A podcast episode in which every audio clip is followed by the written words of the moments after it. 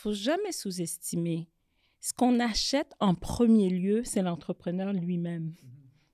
Donc, il faut comprendre que quand on se présente, la personne va d'abord t'acheter toi et ensuite ta business. Mais vous serez surpris combien d'entrepreneurs, des fois qu'on les rencontre, comprennent pas ça.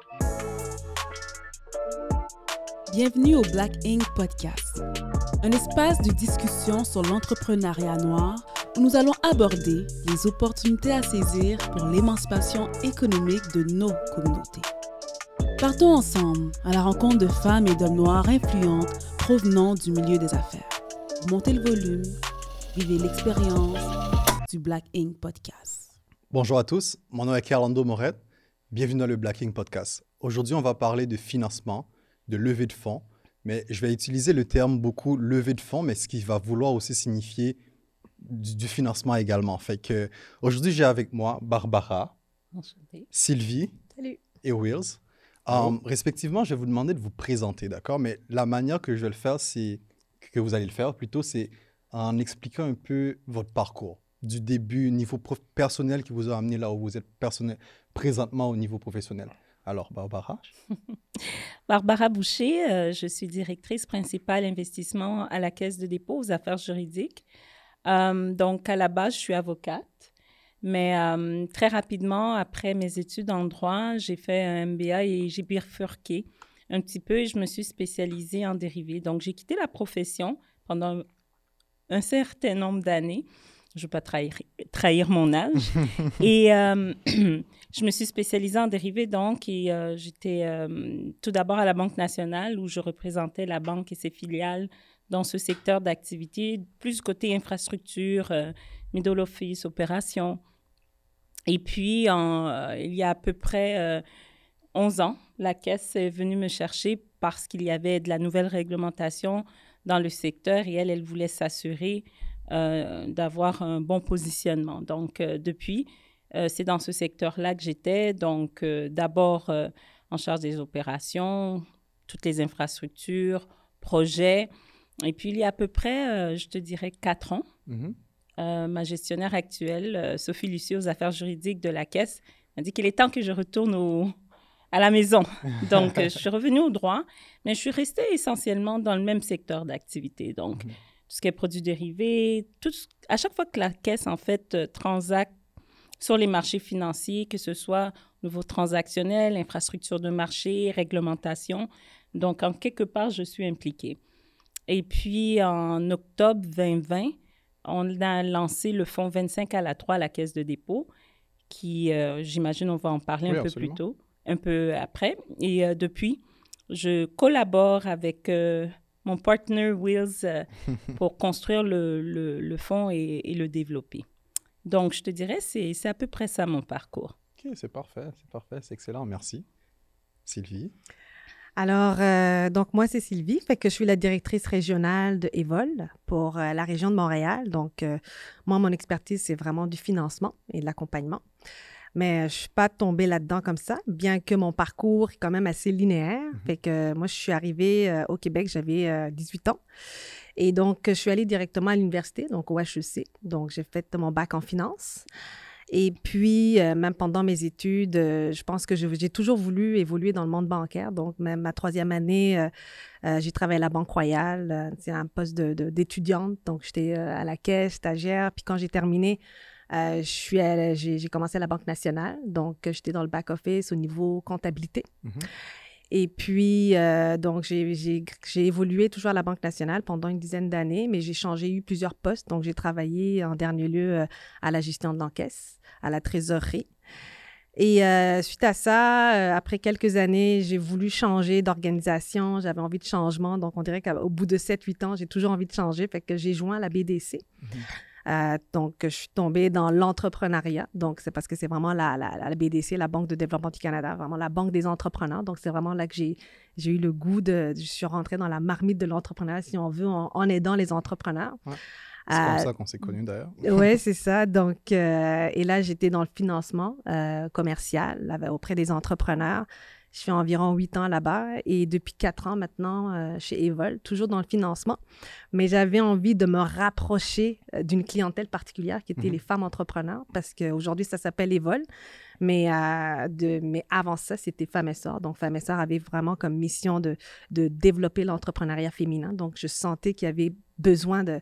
Je sentais que j'avais, j'allais avoir plus d'impact dans une organisation comme Femmes et Sœurs. Donc, c'est vraiment pour ça que j'ai, j'ai joint l'organisation, toujours dans le financement.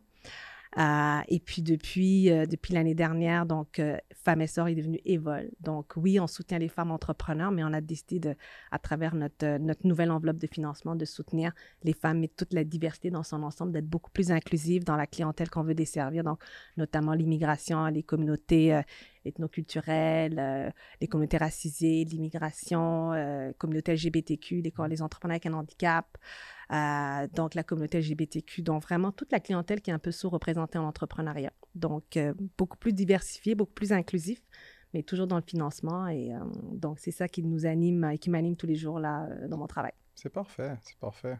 Oui. Là, là, tu passes au plus vieux des trois. hein. C'était ça l'objectif. C'est ça l'objectif, ça risque d'être plus long. Euh, Will, c'était à Gênes. Moi, je suis, je suis né en Haïti. Mes parents sont arrivés à Montréal euh, quand j'avais 6 ans. Puis j'ai grandi au, Qué- j'ai grandi au Québec. Euh, j'ai étudié euh, en génie chimique. J'ai eu un bac de Polytechnique. Après, je suis allé sur le marché du travail quelques années. J'ai trouvé que euh, le, le- de travailler comme ingénieur faisait en sorte que j'avais pas, j'avais pas le rôle plus stratégique dans les entreprises. Fait que je suis retourné à l'école, j'ai fait une maîtrise en finance. Puis par la suite, je suis rentré dans le milieu de l'investissement euh, dans une filiale en capital de risque pour Hydro-Québec, une filiale qui s'appelait Capitec, qui est spécialisée dans les technologies propres. Puis c'est vraiment là que j'ai appris le, le métier d'investisseur en capital de risque que j'ai trouvé super intéressant. Euh, j'ai été avec Hydro-Québec Capitec pendant cinq ans. Euh, euh, Hydro-Québec a décidé de sortir du capital de risque. Donc, euh, en, en quittant le, en quittant cet emploi-là, j'ai vendu les, les compagnies qu'il y avait dans le portefeuille. Donc, j'ai j'ai appris comment faire des transactions de fusion-acquisition.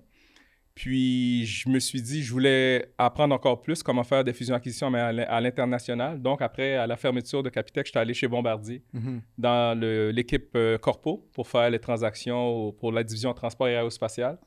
Donc, j'ai voyagé un peu partout dans le monde. J'ai fait plusieurs transactions. euh, puis, j'ai vraiment appris le, le travail de, de vendre et acheter des, des compagnies en international. Mais euh, il y a un volet euh, au niveau de l'organisation qui n'était pas euh, directement en lien avec, avec mes valeurs. Donc, Mhm. j'ai- j'ai quitté Bombardier. Puis, j'ai toujours eu le, le rêve d'être entrepreneur. Mhm. Puis en quittant Bombardier, j'ai décidé de fonder ma propre entreprise. Donc, j'ai fondé une petite boîte spécialisée dans la vente et achat d'entreprises, entre autres dans le secteur des technologies propres parce que j'ai bâti vraiment un excellent réseau au Canada, aux États-Unis. Puis donc, en commençant, j'étais seul. J'ai fait plusieurs transactions avec des entreprises euh, de technologie au Canada, aux États-Unis. Par la suite, j'ai grossi mon équipe. Puis j'ai aussi commencé à faire des transactions en dehors de- des technologies propres. Mhm. Puis j'ai fait ça pendant 10 ans. Puis euh, dans une de mes dernières transactions, j'ai été en contact avec la Caisse de dépôt. Mhm. Puis c'est là que la Caisse m'a m'a demandé de me joindre à eux dans l'équipe de placement privé euh, Québec.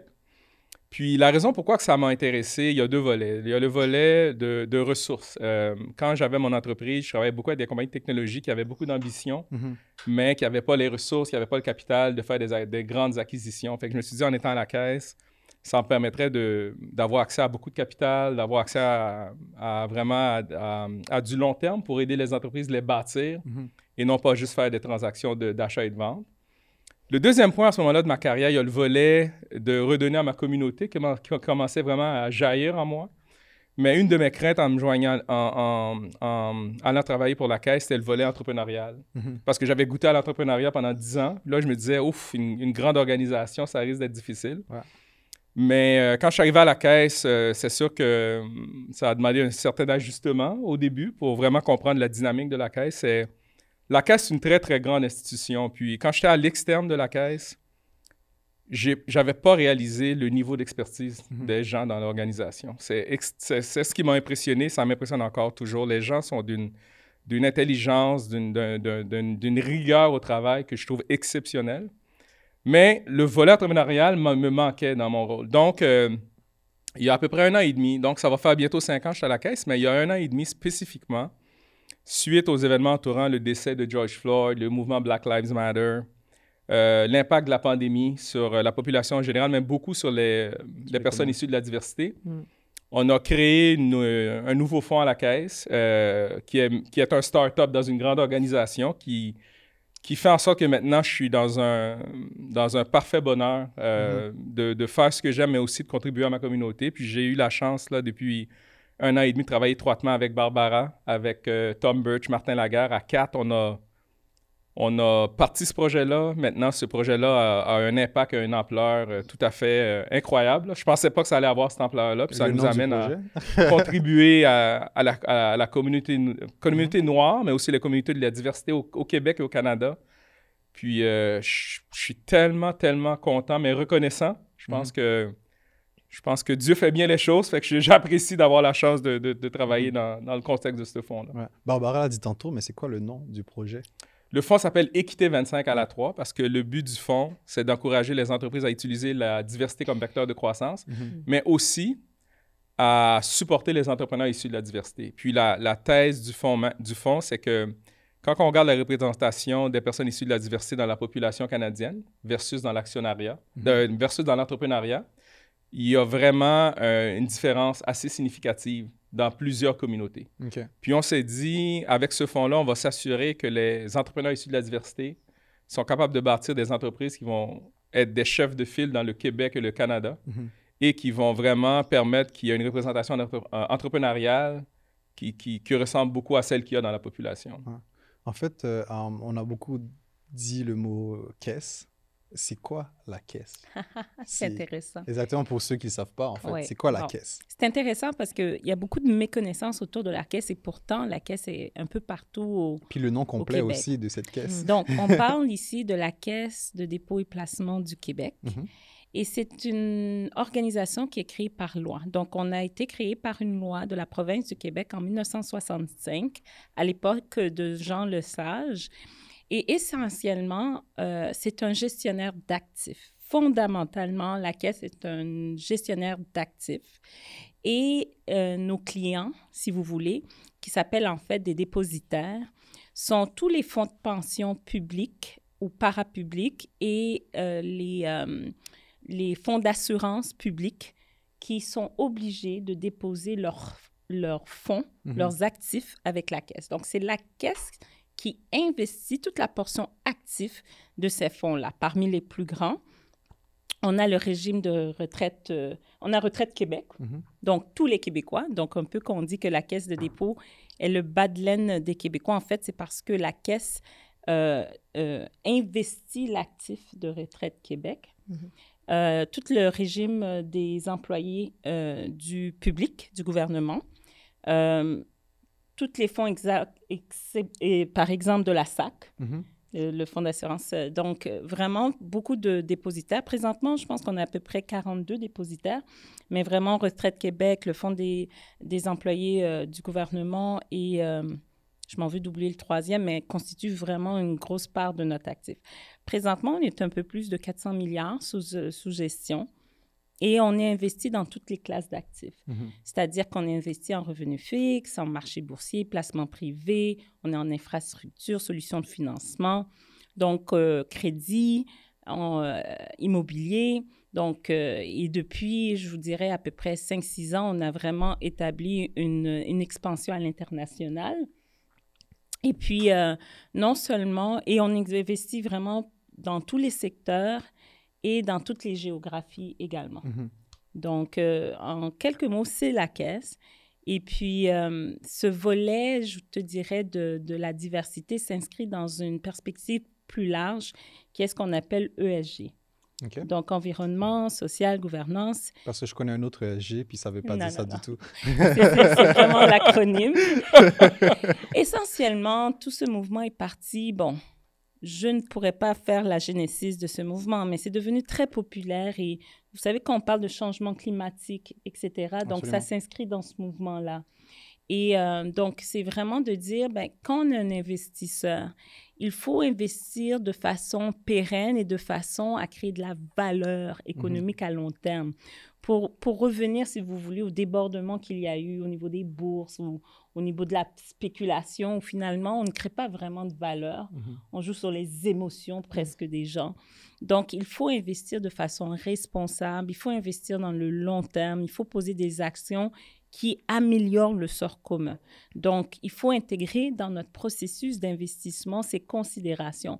Quand j'investis dans une compagnie, c'est quoi son impact sur l'environnement? Mhm. Donc, tout le mouvement de net zéro sur le carbone vient de cette, cette initiative-là. Donc, c'est, c'est un encadrement qui, qui nous permet de réfléchir à une façon qu'on investit, de, de prendre en considération ces éléments-là. Mhm. Donc, tout ce qui est impact sur l'environnement. Donc, quand on investit, on veut que les compagnies dans lesquelles on investit ont un impact soit neutre, mais idéalement positif sur l'environnement. Mhm.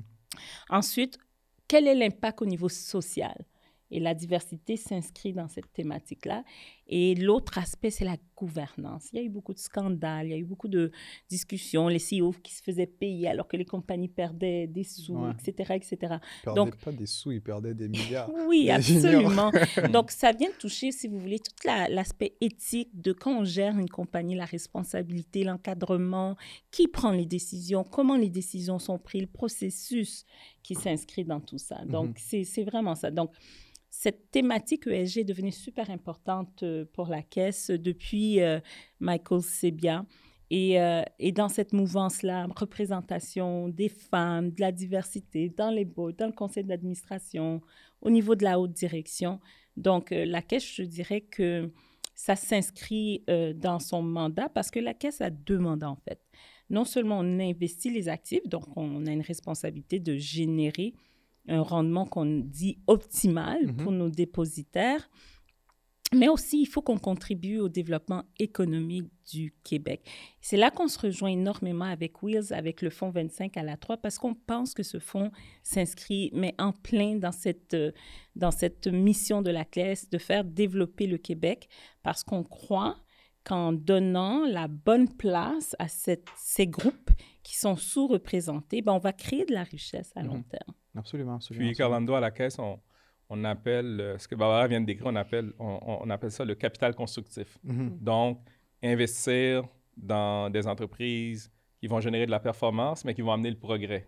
Puis, c'est pour ça que dans le cadre de 25 à la 3, c'est, c'est vraiment le progrès de la société. Donc, Ouais. c'est, c'est vraiment très, très en ligne avec la double mission puis la vision de la caisse. Ouais, absolument. Puis Sylvie, euh, je crois que Evel est très proche aussi à ce Ouais. que Barbara vient de dire. Est-ce que tu peux Effectivement, tu sais, c'est- c'est c'est très proche.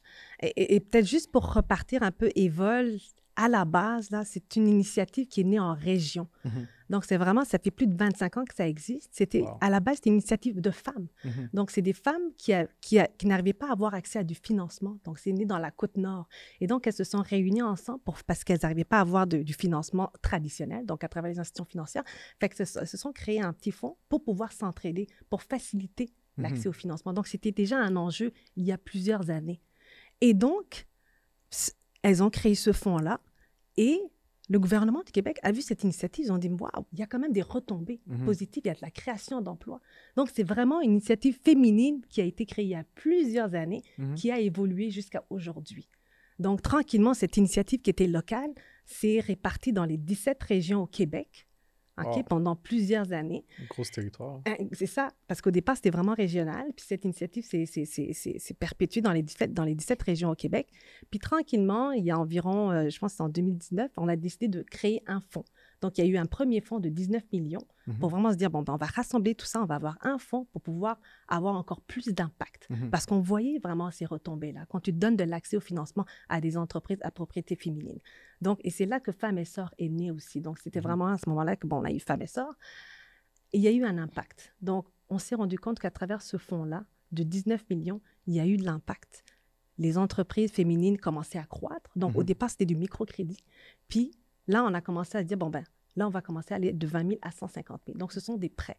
Donc, c'était vraiment des prêts qu'on offrait à ces entreprises à travers le Québec. Et ça a évolué comme ça.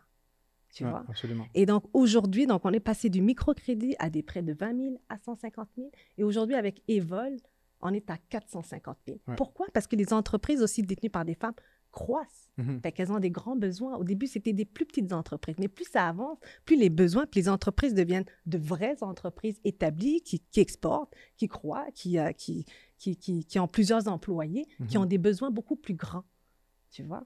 Et donc là, on a développé non seulement le financement, mais c'était aussi l'accompagnement qui venait avec.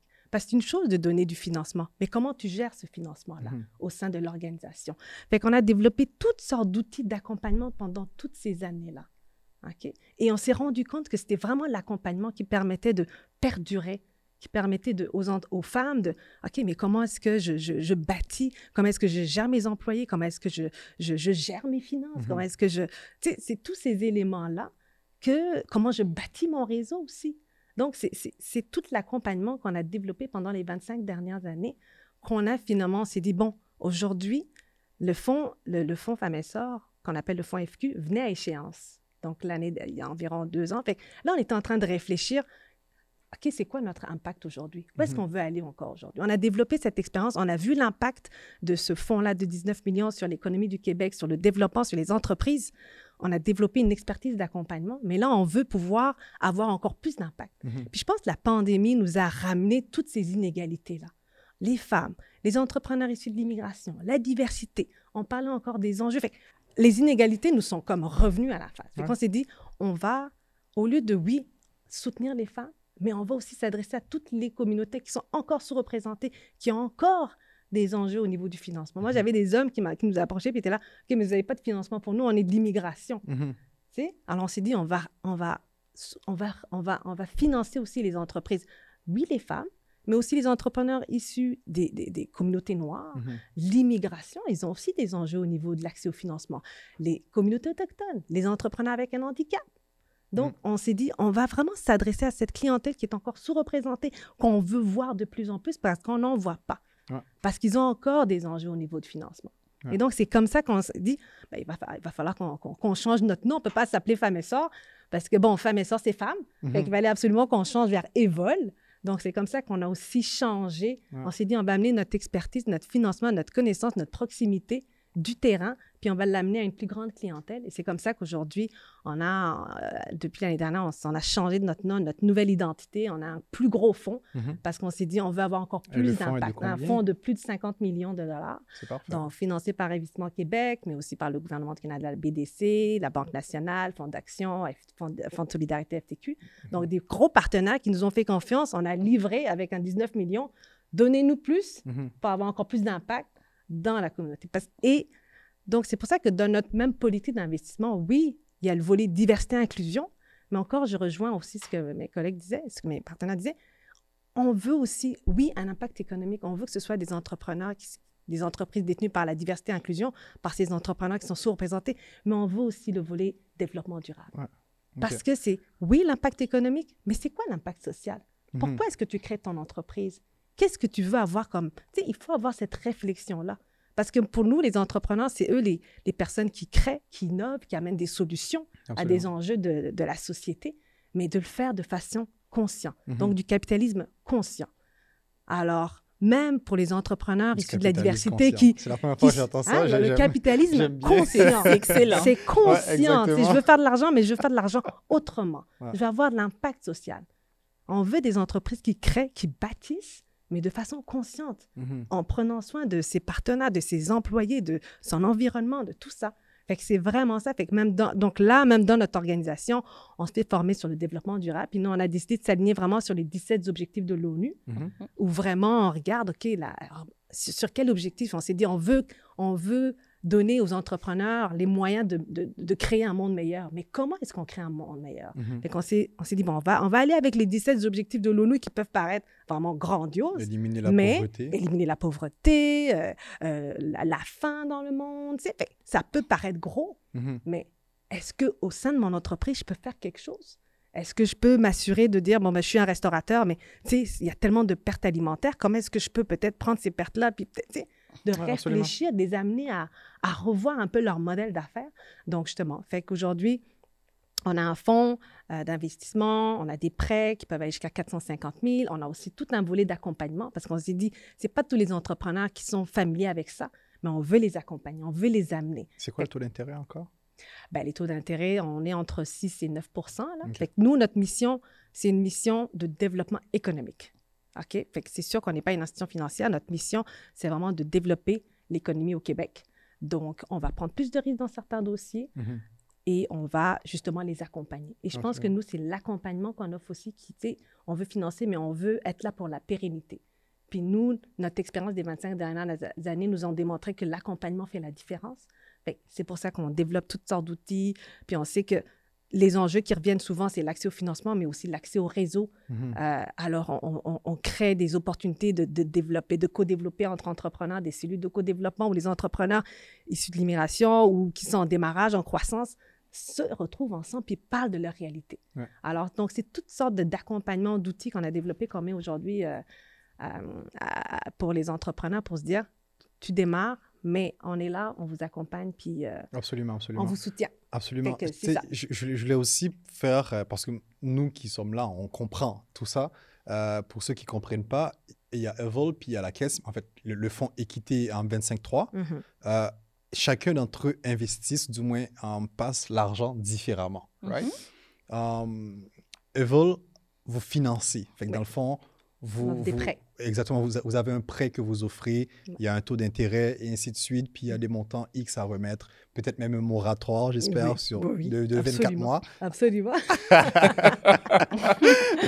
Ouais. Mais il y a aussi le fonds euh, équité 25.3. Ouais. C'est pas des prêts, si je comprends bien. C'est des- un investissement en capital que vous faites. Je pense que ça vaut la peine aussi de, d'expliquer le, le stade d'entreprise parce que le financement est très relié au stade d'entreprise. Mm. Puis quand on parle de stade d'entreprise, on parle de, d'un prototype, démarrage, start-up jusqu'à croissance. Mhm. Puis euh, généralement, quand on, quand on regarde les stades beaucoup plus jeunes, des compagnies qui démarrent de- au niveau de, de leur stade de démarrage, le financement souvent va venir des proches. Mhm. Ils, appellent, ils appellent ça le love money, donc famille, amis, etc. Après, quand l'entreprise atteint un certain niveau, il y a des groupes qui existent qui vont faire euh, des prêts comme euh, Futurpreneur, Face Coalition, euh, Evolve. Evolve. Ces groupes-là, parce que quand, quand la, compagnie, la compagnie est très jeune, il ne faut pas se le cacher, le niveau de risque est très élevé. Donc, Mhm, mhm. un instrument de prêt s'applique mieux. Mhm. Par contre, le, le- le- le côté négatif, c'est que quand la compagnie démarre, elle n'a pas beaucoup d'actifs. Puis, quand on commence à...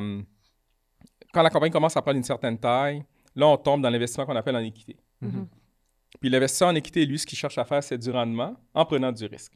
Donc, si, comme le fonds équité 25 à la 3, nous, c'est un fonds de 250 millions, notre objectif, c'est de faire un rendement d'équité sur notre, sur notre 250 millions. C'est sûr que dans le portefeuille, on va, on, peut, on va faire des prêts aussi dans le portefeuille, mais on veut que notre 250 millions nous reflète un rendement d'équité. Mhm. Puis c'est sûr qu'un investisseur d'équité, si la compagnie a du succès, les actions prennent la valeur, il va faire un bon rendement. Mais si la compagnie échoue, ben tout est perdu. Tandis qu'un prêteur, si jamais la compagnie a du succès, il va recevoir le capital plus le- le- les intérêts. Mhm. Mais si la compagnie va mal, souvent le prêteur prend en, garantie les actifs. Ouais, qu'il peut prendre la propriété intellectuelle, Mhm. peut avoir des garanties personnelles, peut Ouais. aller prendre la maison. Mhm.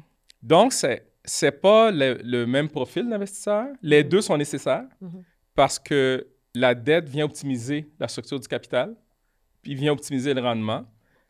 Mais les deux ont des, des objectifs différents. Donc, il y a, en finance, il appelle ça la théorie d'agence. Donc, il faut vraiment s'assurer comme entrepreneur qu'on a un bon mélange de, de dette et d'équité. Ouais.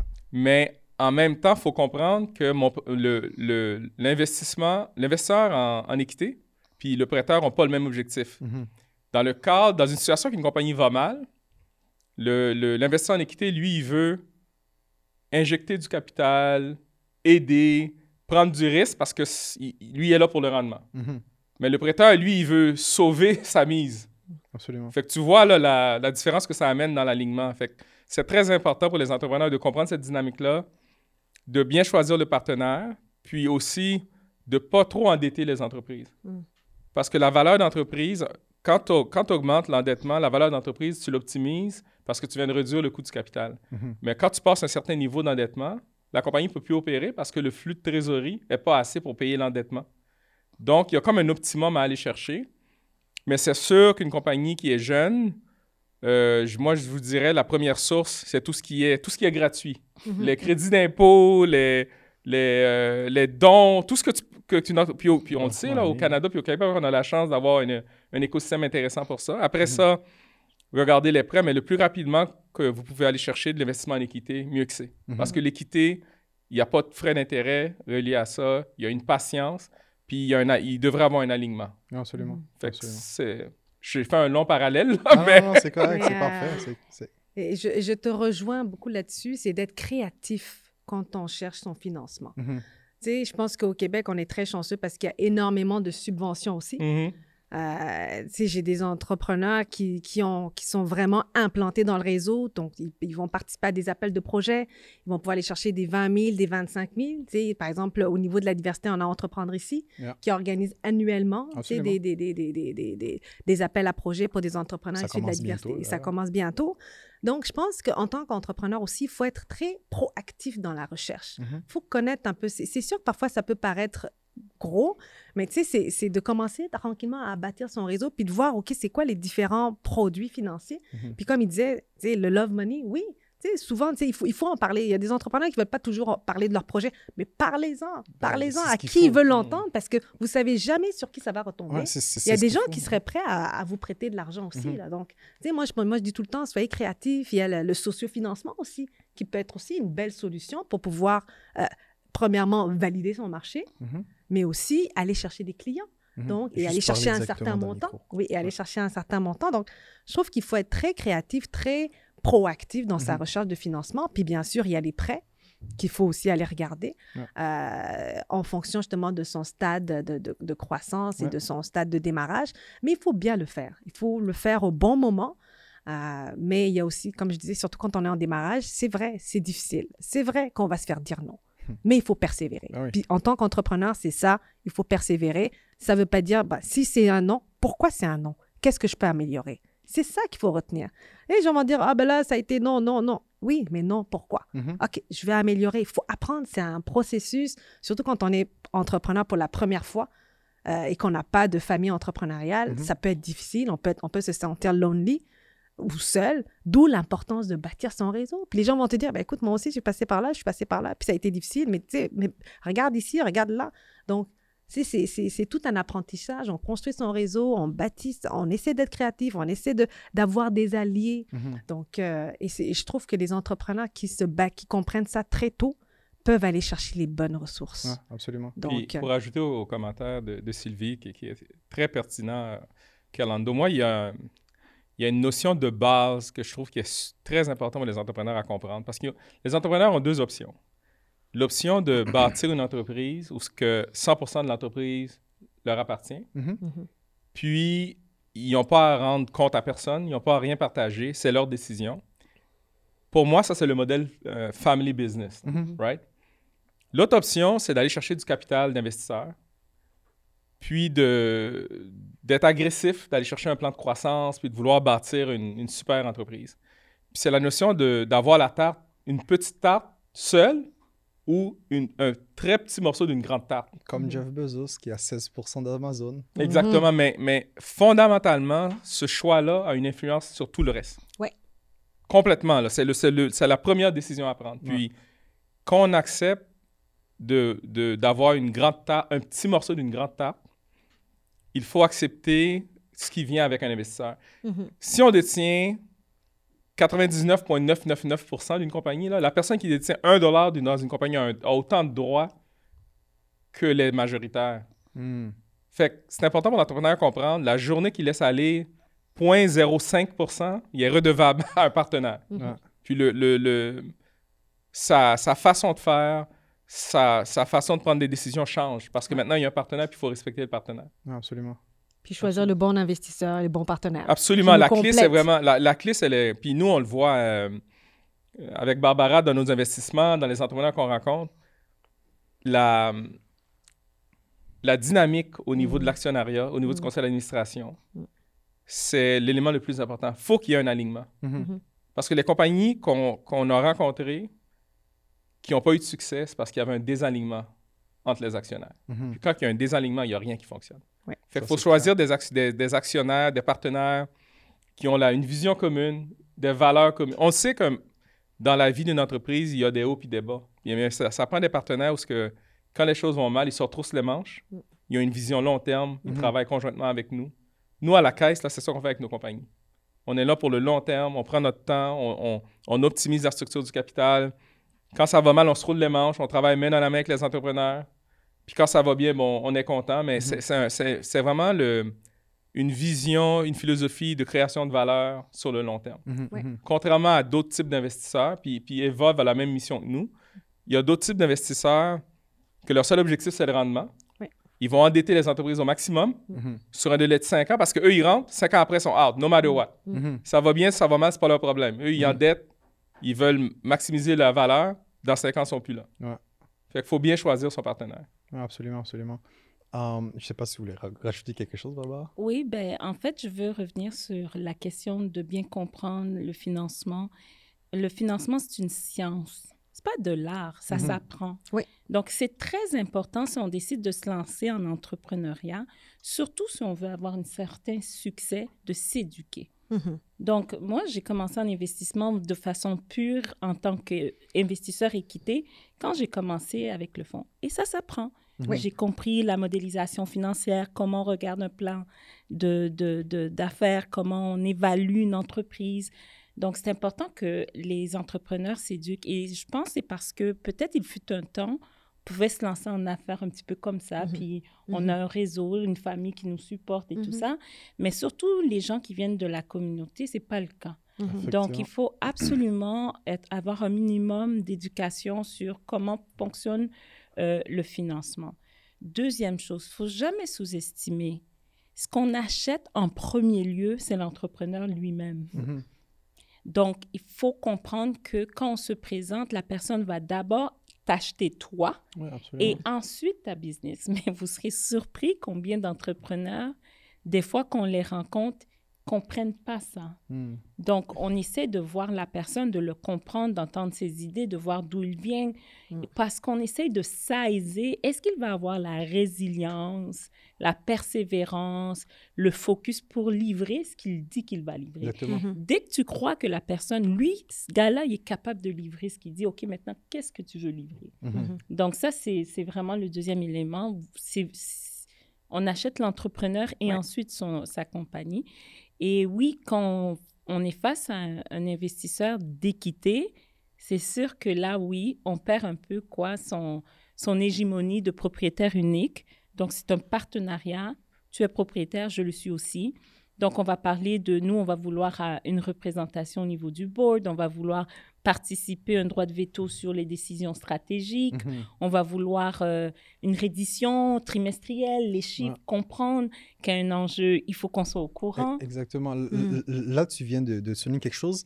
par exemple, une entreprise qui fait affaire avec, euh, avec la caisse ou avec le fonds, euh, est-ce qu'il doit créer son conseil d'administration avant ou après avoir obtenu le fonds?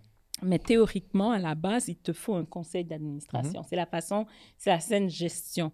Même si tu n'aurais pas d'investisseur, que tu serais solo, il faut, je crois un que conseil aviseur, ça, comme, comme ça on l'appelle Un comité, comité aviseur. comité aviseur. Euh, exactement. Donc, des gens qui ont une certaine euh, qui ne sont pas juste tes amis, mais qui ont une mhm. certaine expertise mhm. complémentaire à la tienne, qui vont... Et ça, c'est quelque chose, je pense, les entrepreneurs de la communauté doivent apprendre ça. Souvent, ils vont tout seuls, ils font mhm. leurs affaires, puis ils ont de la difficulté à, à se faire conseiller, tout ça. Mais ça, ça, il faut arrêter ça quand on est en entrepreneuriat.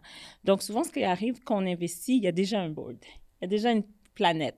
Mais il faut voir que la caisse est un investisseur particulier. Nous, on se positionne au niveau croissance. Là, quand je vous ai dit, le fonds, c'est 250 millions. Mhm. Donc, on arrive avec les, les poches très profondes. Donc, c'est sûr que ce genre d'investisseur en particulier, on parle d'un certain niveau de, de sophistication. Donc, on est quand même high maintenance, il faut être honnête. Mhm. Donc, ça veut dire on demande beaucoup de questions et puis il faut réitérer. C'est pas la va-vite. Et on est dans le long terme, on est dans du capital patient, constructif, mais tout ça est inclus dans toute la discussion. Donc, il faut être patient, c'est constructif, on peut poser des questions, on va retourner toutes les pierres à l'infini positif. Mais vous devez comprendre, quand un investisseur fait ça, c'est qu'il a l'intention de vraiment se marier avec vous. Là. Mhm. Mhm. Ça veut dire que c'est un vrai partenaire. Ça, c'est Ouais. intéressant. Euh, Effectivement, effectivement. C'est quoi les. euh, comment savoir. Comment choisir un investisseur? Ah, Mais bonne juste question. avant de répondre à ça, pour revenir sur le point que Barbara faisait, puis, puis je vais m'adresser directement aux entrepreneurs de la communauté noire parce Mhm. que depuis, depuis un an et demi, avec Barbara, on a vu au au-dessus de 650 opportunités qui sont venues cogner. Puis, je pense que je peux pas parler de la communauté autochtone, je peux, pas par- mais je peux parler de la communauté noire parce que Mhm. je fais partie de cette, c'est ma communauté. Mhm. Euh, je vois clairement que nos entrepreneurs sont plus jeunes, moins expérimentés, Mhm. souvent moins bien préparés. Je pense que c'est important, malgré que des fois, c'est la, notre- la première génération d'entrepreneurs. Oui. faut qu'ils fassent leur devoir parce que quand ils, quand ils nous arrivent puis cognent à notre porte, puis on regarde le- le le- l'entreprise, le modèle d'affaires, euh, on analyse les documents, ben ça arrive, tu sais, qu'on trouve qu'ils ne sont pas encore à niveau. C'est pour ça que Mhm. Sylvie parlait d'accompagnement. Mhm. Dans, dans l'écosystème des entrepreneurs noirs et des entrepreneurs de la diversité, l'accompagnement est aussi important que le capital, sinon plus important que le capital. Oui. Puis, il ne faut pas que les entrepreneurs noirs hésitent à aller chercher cet accompagnement-là. Oui. Parce que quand ils arrivent à nos portes, il y a un certain degré de, je ne veux pas dire de sophistication, mais un certain degré de maturité qu'on s'attend au niveau de l'entreprise. Mhm.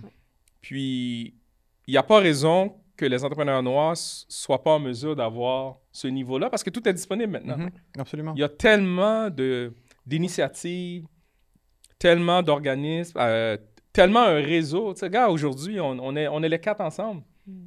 N'importe quel entrepreneur peut t'appeler, puis ils ont, contact à ils ont directement un contact à Barbara, Sylvie ou à moi.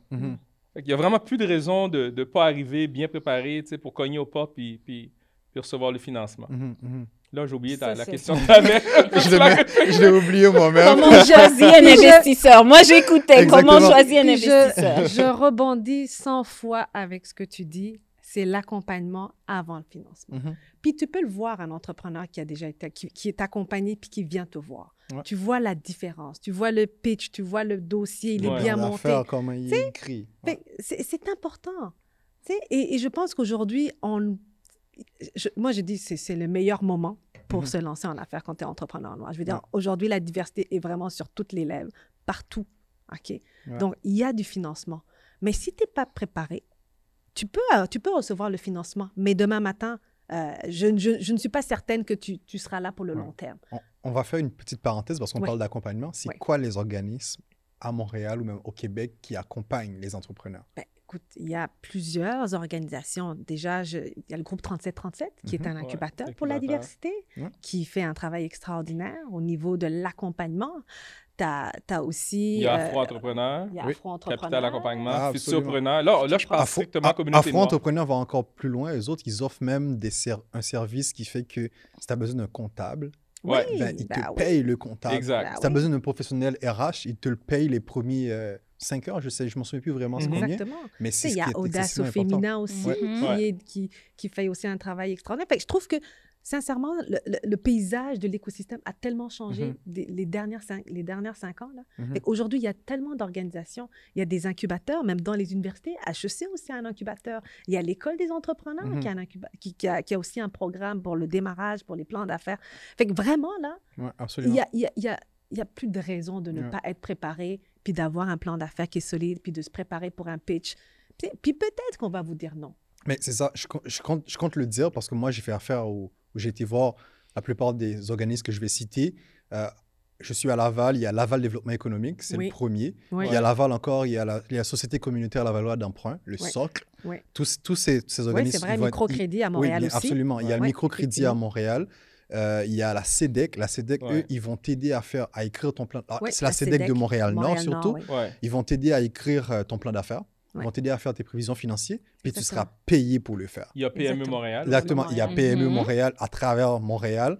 Euh, puis il y a Défi Montréal que les autres, ils vont t'aider à, à, à, à pitcher, à Ouais. apprendre Même comment Montréal pitcher. Inc. Montréal Inc. Exactement, aussi, il y a Montréal Inc. Il y, a- il y a un point que je veux faire, Carlando, par Mhm. rapport à l'accompagnement. Avec Barbara, on a réalisé que l'accompagnement était tellement important là, que on reçoit souvent des appels, très, très, très souvent, d'entreprises qui sont beaucoup, beaucoup trop petite. Parce que nous, notre, notre investissement minimum est de 5 millions. Mhm. Mm. Mais il y a tellement d'entreprises qui nous appellent puis cherchent 500 000, 400 000. Mm. Puis Là, on a une rencontre, là. Puis là, moi puis elle, on est là pendant 45 minutes à expliquer l'écosystème, puis Mm. appelle telle personne, va voir telle personne, puis on, on les connaît, fait qu'on donne les noms. Mhm. Fait qu'on, réalisant l'importance de l'accompagnement, on s'est fait un devoir de, de jamais ju- juste dire non. Mhm. Toujours Oui. donner une solution. Ex- Exactement. Puis parmi le focus de nos priorités pour cette année, euh, parallèlement à faire des transactions, c'est bâtir un écosystème pour les entrepreneurs de la diversité, encore plus pour la communauté noire, même si je ne devrais pas dire ça, mais un, un écosystème complet de qualité pour Mhm. que non seulement ils trouvent du capital, mais ils trouvent l'accompagnement puis qu'ils sachent toujours où aller. Parce qu'un des enjeux dans le financement, en général, pas juste dans la diversité, c'est que les entreprises vont aller voir des investisseurs, puis ils vont juste se faire dire non. Ça finit là. Mhm. Fait que l'entreprise, après ça, elle ne sait pas pourquoi elle s'est fait dire non. Fait qu'elle retourne en voir un autre. Puis l'entrepreneur, il tourne en rond comme ça pendant longtemps, puis il faut absolument éviter que ça arrive. Fait que Mm. nous, on se fait un devoir qu'on leur parle de toujours expliquer comment fonctionne l'écosystème, Mhm. où qui devrait aller. Si on voit des lacunes dans le modèle d'affaires, on, va, on leur dit. Parce qu'il faut les éduquer. Mhm. Puis ce Mm. travail-là prend énormément de temps, mais pour nous, là, c'est super important. Wow. C'est d'autant plus important que disons que nous, à la caisse, nous, avec le fonds, on commence à partir de 5 millions. Et puis, comment on va regarder ou apprécier aussi, c'est d'où origine cet entrepreneur-là. Mhm. S'il a été accompagné par Evol euh, 3737, on sait. Ouais, il a fait son école, quoi. Ah oui. Exactement. Ah oui. Fait Ah. que c'est tellement important, Mhm. même pour euh, vous, de vous étiqueter que vous faites vos devoirs, de passer dans ce filière-là parce que vous venez avec un saut d'approbation Mhm. de la personne qui est en, am- en aval de nous Mhm. et nous, on crée un saut d'approbation pour en amont ou vice-versa. Ouais. Mais c'est c'est encore une fois l'accès à cette information, ce intel de marché est là Mhm. et absolument nécessaire pour les, les, les, les entrepreneurs de la diversité d'y accéder et puis de, de bénéficier de ce que ça, ça, ça emmène. Puis, quand on parle d'accompagnement, une des choses qu'on a remarqué, c'est, la solitude souvent que Mm. les entrepreneurs des, de la diversité vivent. Ils Mhm. ont porté la charge seuls, ils sont épuisés. Ouais. Donc, ne serait-ce que d'échanger, et ça, on l'a eu beaucoup des entrepreneurs. Ils nous l'ont dit, vous savez, même si vous ne mettez pas un sou dans ma compte, Ouais. juste le fait que j'ai pu vous parler, que vous Ouais. m'avez écouté, ça Ouais. fait du bien Ouais. et ça permet de persévérer. Donc, il ne faut pas sous-estimer qu'on est des humains. Absolument. Donc, même si on est brillant, même si on a de l'énergie, même si on a de la drive, même si on sait qu'on va devenir Amazon ou Google demain, ne sous-estimez pas le support que vous pouvez avoir Mm. et ne crachez pas dessus. Mm. L'humilité. Ouais. Mais je pense que euh, Barbara fait un point, excuse Sylvie, Barbara fait un point super important, c'est qu'on a réalisé que il y avait un besoin d'amour dans, dans, dans notre travail parce que, tu sais, nous, on part, puis là, on se dit, ben, ils cherchent du financement, c'est très, c'est très business. Mhm. mhm. Mais là, on, on se retrouve à avoir des discussions, puis on humains. sent que l'entrepreneur porte le poids sur ses épaules, puis comme nous tous, hein, on, on veut, on, veut, on veut bien faire ce qu'on fait, mais on- Mm. à cause de notre, de notre communauté, on, a un poids additionnel. On se dit, ben, je peux pas échouer parce que je peux pas laisser tomber ma communauté. Mhm, Puis on le sent. Puis, puis on est arrivé dans la situation que les entrepreneurs se sont mis à pleurer. tu sais. Puis là, on se parlait, puis là, j'ai dit, Barbara, c'est... Le mot amour doit revenir. hein. C'est Mm. Mm. long terme, amour, patience. C'est drôle à dire dans un contexte de capital de risque, Mhm. Mhm. mais comme pour l'écosystème de la diversité, ça, c'est- ce que ça prend. Puis si je peux renchérir pour l'accompagnement, sais, parfois les gens pensent que l'accompagnement, c'est juste du one-on-one. Mais ce qui est aussi puissant, c'est l'accompagnement de groupe. Puis moi, pour avoir vu des entrepreneurs de la diversité, des entrepreneurs noirs qui ont, qui ont, qui ont intégré, parce que nous, on a développé comme un- des cellules de co-développement. Mhm. Donc, c'est vraiment des entrepreneurs, par exemple, qui sont en démarrage ou en croissance ou dans des secteurs d'activité comme manufacturier, TI, qui se retrouvent une fois par mois pendant trois heures, pendant neuf séances. Mhm. Fait que là, tu as plusieurs femmes, ça c'était à l'époque, c'est plusieurs femmes qui se retrouvaient puis qui parlaient de leur réalité entrepreneuriale. Puis souvent, elles sont seules dans cet entrepreneuriat-là. Il y a le conjoint ne comprend pas sa réalité, la famille se demande pourquoi elle est en affaires. Fait juste d'être là, puis d'échanger, puis de pouvoir dire qu'est-ce qui va pas, puis pourquoi elle dort pas, puis pourquoi le, elle n'a pas reçu son contrat. Juste parler des vraies affaires avec d'autres entrepreneurs, ça soulage. Puis ça crée Donc, un réseau aussi. Et ça crée un réseau. Ça crée un réseau.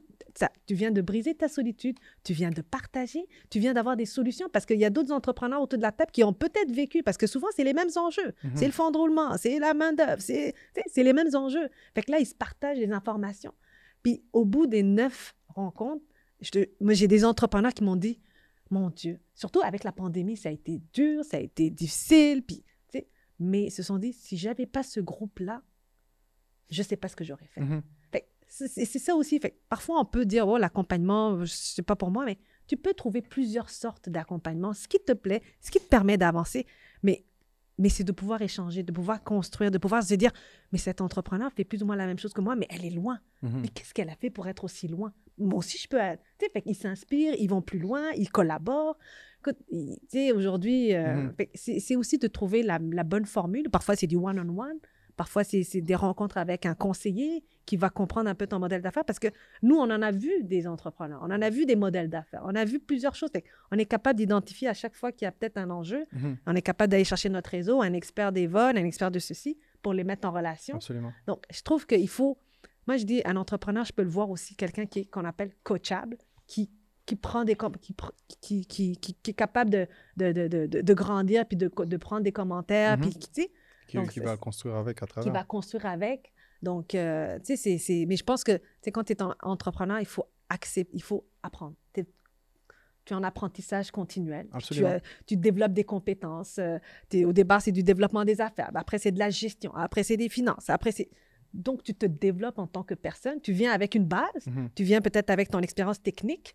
Euh, peut-être que tu es ingénieur, mais là, il faut que tu développes ton côté développement des affaires. Mais après, il faut que tu développes ton côté financier. Mhm. Fait, il faut apprendre à. Ou bien parfois, tu vas chercher des partenaires qui vont venir complémenter ce que tu n'as pas. Exact. Donc, c'est- c'est c'est- c'est de comprendre un peu tout ça, mais de se dire, OK, mais je pense que celui qui réussit souvent, c'est celui qui n'a pas peur d'aller demander de l'aide.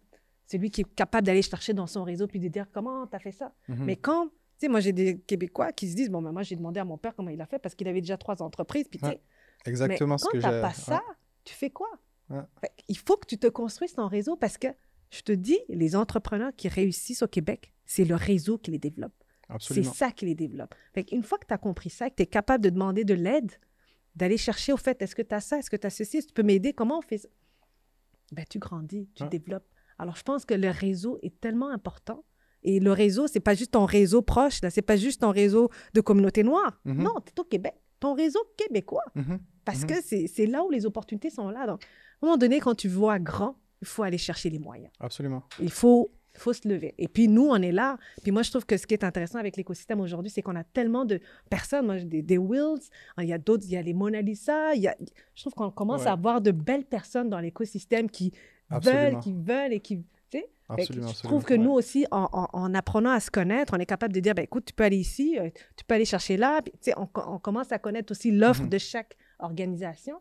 Fait que je pense que ça aussi, ça va alimenter à soutenir ces entrepreneurs. Puis nous aussi, on va faire partie de ce changement-là. Donc, Mhm. euh, je trouve que c'est très intéressant, en tout cas, de Absolument, pouvoir absolument, contribuer. Là. Poursuivre le, le point de Sylvie, je ne peux pas m'empêcher de mentionner euh, BKR Capital. Mhm. Oui, Comme Oui, acteur clé dans l'écosystème, qui s'appelait oui. Black Innovation Capital Mhm. avec Isaac et Lise. Lise est de Montréal, elle a étudié au HEC. Ouais. Euh, puis c'est, elle gère le fonds avec Isaac. C'est le premier fonds de technologie seed géré par un homme et une femme noirs au Canada. Mhm. On a la chance qu'ils sont installés aussi à Montréal. Donc, euh, nous, on a investi dans, dans le fonds. On est un des partenaires. On est super content de travailler avec eux. Ils jouent un rôle important dans l'écosystème, non seulement avec du financement, mais aussi avec de l'accompagnement pour les Mhm. compagnies technologiques. Donc, euh, nous sommes, on est très, très fiers d'avoir aussi euh, Black euh, avec BKR Capital dans l'écosystème québécois et canadien. Ouais, c'est c'est excellent. Tu sais, on parle de, on parle, on a beaucoup parlé d'a- d'accompagnement parce que je pense que c'est Ouais. quelque chose de clé pour éventuellement arriver à une autre étape. Um, tu sais, juste pour faire une histoire, une histoire courte avec mon histoire en tant que telle, tu sais, je, je viens, euh, sais, je viens d'une famille euh, dirigée par des femmes Mm. en Haïti. Comme toutes les familles Ouais, haïtiennes. exactement. dirigée par des femmes, la présence des hommes était là, mais comme, tu sais, en tout cas, whatever. Optionnel. Exactement. C'était juste là. Mais, euh, tu sais, c'était des femmes qui, euh, qui faisaient Mhm. beaucoup de, de, Mhm. de, de- de petites choses pour pouvoir nourrir leur famille. Mm. Ouais. euh, c'était vraiment l'économie de su- subsistance en quelque sorte, Ouais. tu vois. Puis euh, une fois arrivé au Québec, je me suis dit, ben non, je vais arrêter cette économie de subsistance, Mhm. je veux créer de la valeur, Mhm. créer quelque chose pour mes enfants plus tard. Puis euh, tu disais tantôt, les- s'éduquer. Je me suis énormément éduqué, Mhm. mais ce que j'ai remarqué euh, il y a un an, c'est qu'il y avait tellement de choses encore que je, que je devais savoir, que j'aurais dû savoir il y a longtemps de plus, tu vois, qui fait que j'aurais pu aller autrement, tu sais. Mhm. Euh, je me suis énormément impliqué également aussi à Laval, entre autres, ouais. euh, dans, à la Chambre de commerce, euh, dans toutes sortes d'organisations en tant que telles. Euh, tu sais, aller chercher les financements nécessaires, aller chercher les subventions nécessaires. Je pensais que j'étais un boss en quelque sorte, tu vois, là, une personne qui connaissait l'écosystème entrepreneurial, mais il y avait une autre étape que je connaissais pas du tout jusqu'à temps que le fonds Équité sort. Puis là que je vois Wheels qui, qui dirige ce fonds, je t'ai écrit sur LinkedIn. Puis c'est là que je pense avoir compris que euh, j'étais loin d'être. En fait, je savais que j'étais loin d'être là où je voulais être réellement, mais je ne savais pas comment l'atteindre, tu vois. Mhm. Puis en voyant Wheels, euh, avec le fond, je me suis dit, ah, je crois que vient le temps pour nous d'aller, euh, de passer à une autre étape. Mais passer à cette étape-là, c'est encore beaucoup plus d'éducation. Puis Mhm. présentement, je suis en processus, en processus 2. C'est clair qu'on ne va pas aller euh, avec le fonds équité en 25-30, pas pour le moment. Mais euh, mais il y a d'autres fonds qui existent comme B, euh, B- BKR. BKR, Mais- exactement. qu'on Mais tu sais, Carlando, ma, Mhm. ma vision là-dessus, c'est. Pour, pour moi, la priorité est toujours faire ce que j'aime faire. Mhm. Tu sais, je pense dans la vie, il faut, Mhm. faut trouver des emplois qu'on ferait même si on n'était pas payé. Faut Mhm. Exact. aimer ce qu'on fait. Puis après Ouais. ça, c'est bâtir des compétences. Donc, Mhm. moi, dans mon parcours, j'ai toujours été vers des, du travail qui augmentait mes compétences puis qui m'intéressait. Mhm. Puis j'allais chercher des morceaux à chaque fois. Puis éventuellement, ça m'a amené à un morceau complet qui a tout ce que j'aime. Mhm. Puis je pense qu'il ne faut pas le voir parce que moi, mes parents m'ont exigé de m'éduquer parce que mes parents n'étaient pas éduqués. Puis mes parents voulaient absolument que les enfants aient un coussin. Parce que quand tu es noir, tu es au Québec, tu n'es pas éduqué, c'est encore plus difficile. Ouais. Puis une fois éduqué, pour moi, c'était comme, OK, il y, a- il y a comme un coussin. Maintenant, est-ce qu'on peut aller plus loin? Mais Mhm. ma vision de l'entrepreneuriat, c'est vraiment une vision de curiosité, de bâtir des compétences, puis de bien s'entourer. Parce que un, les entrepreneurs on- font toujours face à l'adversité, à chaque jour. Mm.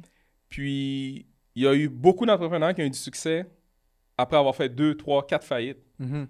Ça ne veut pas dire qu'il faut faire deux, trois, quatre faillites pour réussir. Mais ça veut dire qu'il faut toujours continuer à augmenter les compétences. Puis, les compétences, oui, l'école, c'est une façon, mais ce n'est pas la seule façon. Mhm. Puis, l'entrepreneuriat s'apprend en côtoyant des, entrepre- des entrepreneurs, en travaillant dans l'écosystème, puis en bâtissant son réseau. Ça, c'est c'est vraiment la clé. Puis, Absolument. L'er- l'erreur que je vois, puis même au Québec, hein, quand on regarde le, le Québec Inc., le Québec vit vraiment ses premières générations d'entrepreneurs à succès qui deviennent très, très riches. C'est L'entrepreneuriat au Québec date pas de si longtemps que ça. Puis je pense que nous, la communauté noire, on est en train de, de bâtir ce, ce volet-là. Mhm. Mais il faut vraiment s'assurer qu'on qu'on a beaucoup de net de réseautage, comme Sylvie disait, pour aller chercher les meilleures pratiques entre nous, puis éviter les erreurs, puis continuer à avancer. Parce que l'enjeu, c'est toujours, on voit, on voit pas les risques. On veut bâtir des entreprises, on va aller endetter l'entreprise, mais il y y a comme pas la méthodologie, la bonne façon de construire. Puis c'est de Mhm. construire avec patience, avec une vision long terme, avec une vision de, de créer la liquidité. Mm. Donc, au lieu de tout de suite se lancer dans les dépenses, de tout de suite se lancer dans l'endettement, Mhm. commencer petit, puis tranquillement grossir l'entreprise. Ouais. Puis cette, cette base-là d'entrepreneuriat, je trouve que dans la communauté noire, cette, cette connaissance-là commence à circuler. Mais Mhm. c'est là qu'il y a encore beaucoup de travail à faire. Parce qu'une fois que la connaissance circule, après ça, les entrepreneurs, ils apprennent vite. hein. Ils vont comprendre, Mhm. puis ils vont bâtir les business. Mhm. Puis j'avais vu une statistique dernièrement qui parlait du 1 dollar, comment qu'un dollar tourne, reste dans la communauté noire Mhm. versus dans la communauté juive. Je pense que 1 dollar dans la communauté juive, c'était comme 20 28 jours. Et la communauté noire, je pense que c'était en dessous d'une journée. Là. Pour te dire à quel point que notre écosystème entrepreneurial n'est pas, con- est pas, est pas construit. Non. Tu sais, Il y a énormément de chemin à faire, mais c'est de travailler ensemble, de s'entraider, de partager nos connaissances. C'est comme ça que rapidement, no- no- nos, nos entrepreneurs vont avoir du succès puis vont, vont, vont occuper la Ouais. place qu'ils devaient occuper. Mais euh, je suis optimiste quand même. Ouais, ouais, Je suis vraiment- très, très, Je suis très. vraiment optimiste parce que, tu sais, quand on regarde quand même, il y a beaucoup de statistiques qui démontrent que le taux d'intention d'entreprendre augmente, que ce soit chez les communautés noires, Ouais. chez les immigrants. Fait qu'on est quand même dans un momentum. Mhm. Et surtout que chez les femmes noires, chez les Mhm. femmes de la diversité, le taux d'en- d'entreprendre est encore beaucoup plus Beaucoup élevé, plus élevé Ouais. surtout avec la pandémie. Mais, mais Sylvie, il y, a, il y a une notion de femme en entrepreneuriat, pour moi, qui est, qui est capitale. Ouais. euh, puis même chez- et aussi chez la femme noire, parce que chez- dans notre communauté, la femme joue un rôle essentiel Mm.